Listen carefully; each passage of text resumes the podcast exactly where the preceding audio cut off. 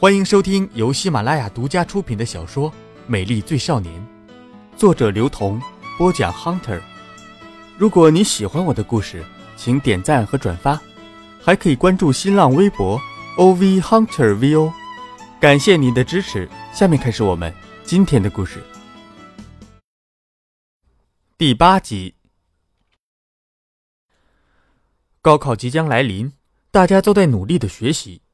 我逃课去玩电动时，见到了天森的女朋友。她高挑漂亮，穿名贵的服饰，谈吐得体。我推着赛车经过他们身边的时候，天森叫住我。我回过头，女孩子平淡友好的对我说：“你好，我是杏子。”我点头，落荒而逃。也许我还不知道如何面对好兄弟的女朋友，至少没有这样的准备。我以为兄弟。就是一起交女朋友，一起成长，一起老去。落单只能让人无所适从。我在逃跑的途中，可以想象得出他的木讷和他女朋友的嘲笑。我至少应该点点头，伸出右手，与他的女朋友握握手，说声“幸会”，经常听他提起你，真人很漂亮之类的话。现在的我总结，那个时候果然是太年轻。嗯。果然是太年轻啊！陶子仙没有拿到我的稿子之前，就开始向周围的人大力推荐我了。但是他给我定位很好，就是行吟少年、游记作家。游记作家，在他吹捧我的时候，也是他拿到保送某重点大学中文系资格的时候。他百无聊赖，想成为一个经纪人，想在他毕业之前做出一点成绩来，于是每天过来找我。希望能够尽快拿到我的书稿，帮我把书出了。一次两次，我以为他在骗我；三次四次，我以为我自己在做梦；五次六次，我以为他在做梦；七次八次，我决定向老师请假。谷小美阻止了我，她说我这种病人好死不如赖活着，万一真出了本书，对人间没有怀念之后立刻撒手而去，那他怎么办？嗯，我觉得很有道理。连谷小美自己也没有想到，他们会一个一个的离开，使我对学校更加没有兴趣。谷小美可以降分去学美术了，天森据说也可以转学进保送了。我坐在操场的栏杆上独自晒太阳，晃荡着双腿，阳光照得我看不清方向。远处的篮球场有人运动。那些拼抢的声音陆续传到我的耳中，这些都不是生活的理由，都不是。我跳下来，拍拍身上的灰。从那一刻开始，我似乎学会了为自己做决定。我回到教室，开始看课本，虽然看不懂，但是我已经决定，既然大家都在做，我又凭什么抵触？自以为人家犯傻，真是没有必要。被自己看不起的人看不起，不如选择自宫。这是我最后的思想总结。果然，我在课堂上提出弱智问题的时候，遭到了众人的嘲笑，老师也觉得惊奇。但是这有什么关系呢？离开这个学校，无论是被开除还是毕业，就谁也不认识谁了。那些和我有些渊源的人都走了，这里没有朋友。家里奶奶还在一遍一遍重复的看着《还珠格格》，我只能自己选择了。不过很多事情不是自己预料的那样，所谓“虎落平阳被犬欺”，就是这个道理。刚下课，班主任就过来找我，劈头就问：“王小旭，你是不是想在课堂上捣乱？有同学反映你什么都不懂，还扰乱课堂秩序。”我，我能说什么呢？我可以想象到其他人的模样，这又能去怪谁呢？只怪自己成绩不好，问出个 cosine 三十度的 cos 是怎么发音的这种问题。嗯，想来想去，也还是自己的错。陶子仙铁定保送，为了监督我能够尽快完成他任经纪人的第一本书，于是他学着天森那样申请了换班机来陪我，简直就是阴魂不散。那个时候我只有爱憎，倒还不怎么坏。上课不是睡觉就是做自己的事情，绝对不会去打扰别人。不比上大学的时候，昨天上课谭明明在睡觉，老师没发现，正好有一段时间教室里很安静，同学们都在埋头看书，我和白小莫就把睡觉那家伙摇醒，说：“哎，快起来，快起来，老师叫你到黑板上做题。”本来这个老师平时也有这个习惯，加上谭明明睡得昏昏沉沉的，一听一下就醒了，噌的站起来就往讲台上冲，冲上去抓起粉笔，又不知道要做什么题，但又不好意思问，怕挨骂，就用粉笔在黑板上假装思考，然后乱写。老师和所有的同学都惊奇地盯着他。然后谭明明被送到学校医院，每天可以二十四小时想睡就睡。连睡了一个星期，出院的时候，他整个人已经肿了起来。当然，我和陶子谦做同桌的时候还是高中，我还不敢这样去捉弄同学。每天他就督促我写文章，我呢也是三天打鱼两天晒网，间隔着问他一些奇奇怪怪的问题。后来才发现，陶子谦什么都会。他之所以能够保送大学，真的不仅是因为他身上的各种光环。而是他被训练出了严密的、独特的逻辑思维。涛子先问：“形容一个女人美丽怎么说？”我回答：“嗯，她和仙女一样漂亮。”涛子先批评：“你怎么知道仙女漂亮啊？”涛子先又问：“那理想是什么？”我回答：“嗯，理想就是不可实现的，永远美好的。”涛子先批评我。理想是可以得到的、现实的、物质的。涛子先问：“那爱是什么？”我回答：“爱是唯一，是一个人对另外一个人最好、最大的感情。”涛子先批评我：“猪，爱是鸡磨人，爱斯基摩人，你没有听说过吗？”嘿嘿嘿嘿嘿就这样，我和陶子仙每天在斗法中共同进步。陶子仙和我认识的人都不一样，至少从他身上，我看到了之前从来没有看见过的东西。是什么？我说不上来。总之，不算好看的他，至少有一种很特别的气质在他身上，并且感染着我。在老师拿着高中生在我们班大肆宣扬上面有陶子仙的专访时，我明显可以感觉到他的优越感。但是他从来不会轻易放弃任何一个决定。一个决绝的人是不会被生活赶上的，这是我后来明白的一个道理。就在我踏入大学校门的那一刻，突然觉得肚子很痛，蹲在门口迟迟不能站起来。我蹲在地上看阳光，那些高中时候的往事就这样被尘封了，我有点不甘心。但是，要不被生活赶上。就要活得决绝。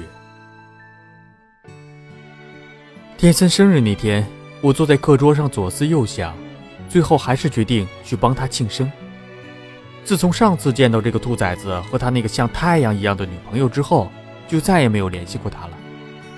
我不能承受一个朝夕相处的好兄弟突然被人抢走，而且输在一个女人手里。一是怪自己太不争气，二是感叹天森太没定力。我们还不大，真的没有必要就这么谈婚论嫁。中午放学之后，我去市区的皮革店选了一块上好的皮革，决定给天森做一条皮带。这块皮革是小店的镇店宝。天森斗殴以来的口头禅一直是“拿皮革店的上好皮革做成一条皮带，抽死你！”说完就冲上去给别人两巴掌。事后他总是不忘对我说：“小旭，等我过生日的时候，你一定要送我。”我点头应承下来。老板，我要你们皮革店上好的皮革做成一条皮带，我要那个大的环扣。我想做一条皮带，不仅天森竖着好看，打起架来也可以防身。下午我翘课，一直守着皮带完成，刚好一米，不长不短，泛着威武的皮光，一头是闪着钢铁冷气的环扣。我自己拿着刻刀，在环扣下方端端正正刻下“小旭送天森。我兴高采烈的准备去找天森，就看见天森和他女朋友进来了。三个人用缄默打招呼。天森的女朋友要店员把那块上好的皮革拿出来，才点出一米，要做一条皮带。你你们，迎着我疑惑的目光，天森说女朋友想送他一条皮带，满足他的愿望。我有一点失落。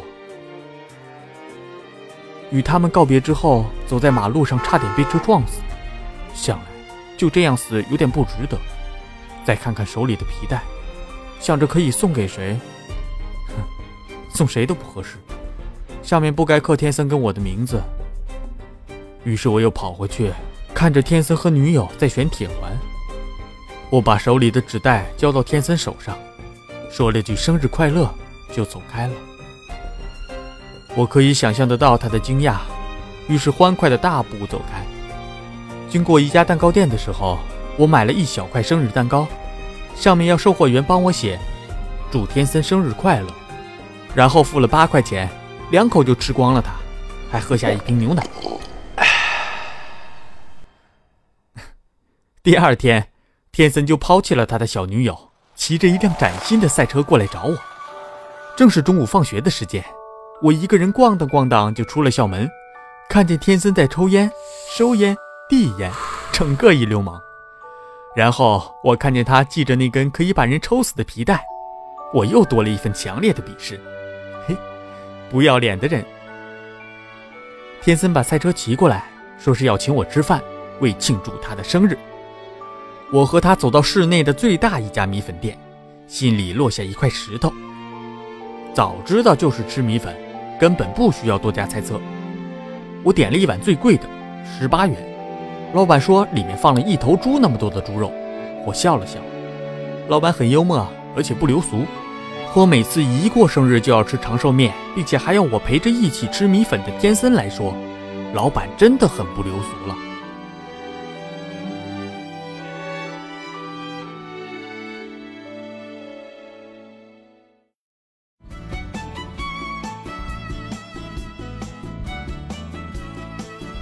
您正在收听的是由喜马拉雅独家出品的小说《美丽最少年》。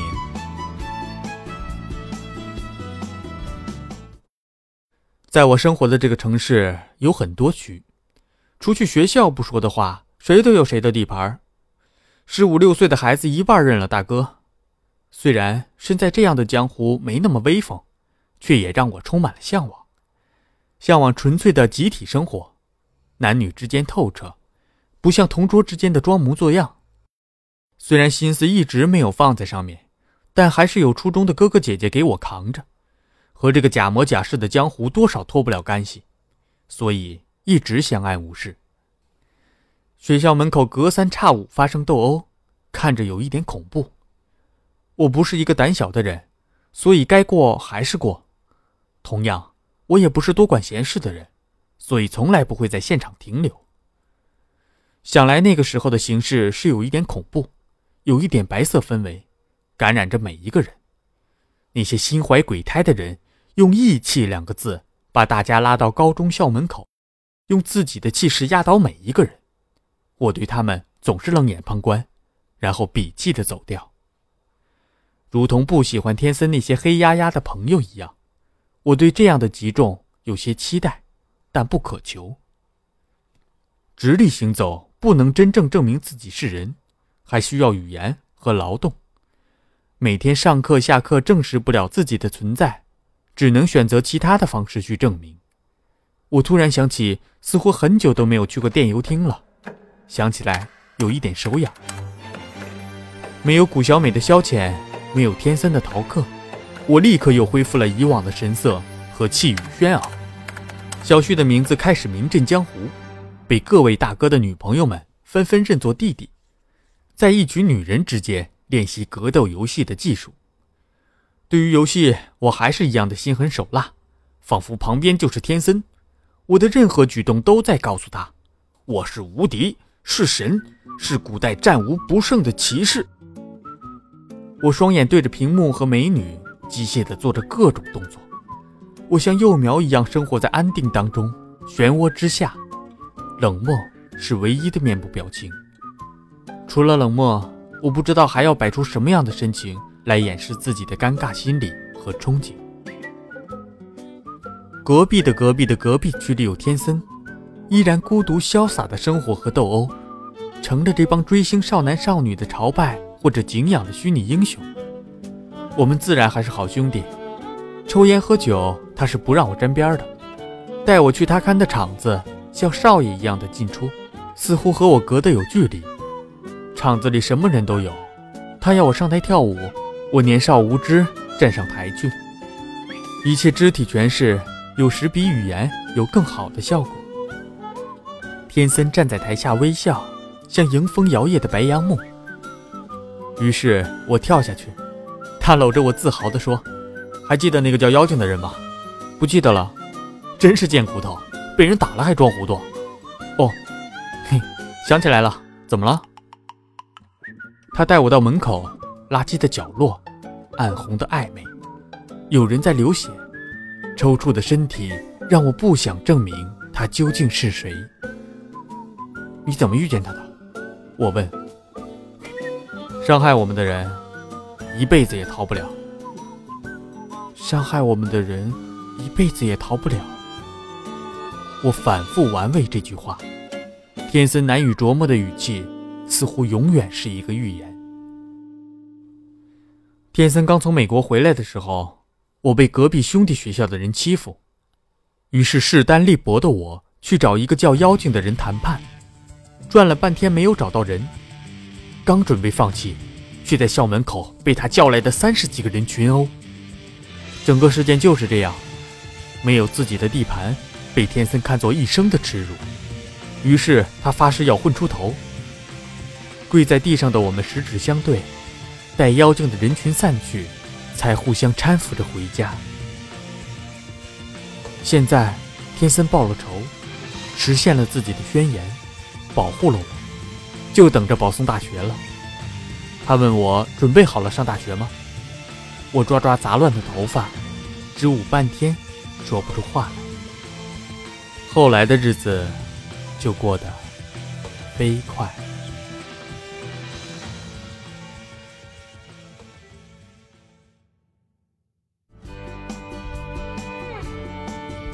您刚刚收听到的是喜马拉雅独家出品的小说《美丽最少年》，作者刘同，播讲 Hunter，由水木双清授权。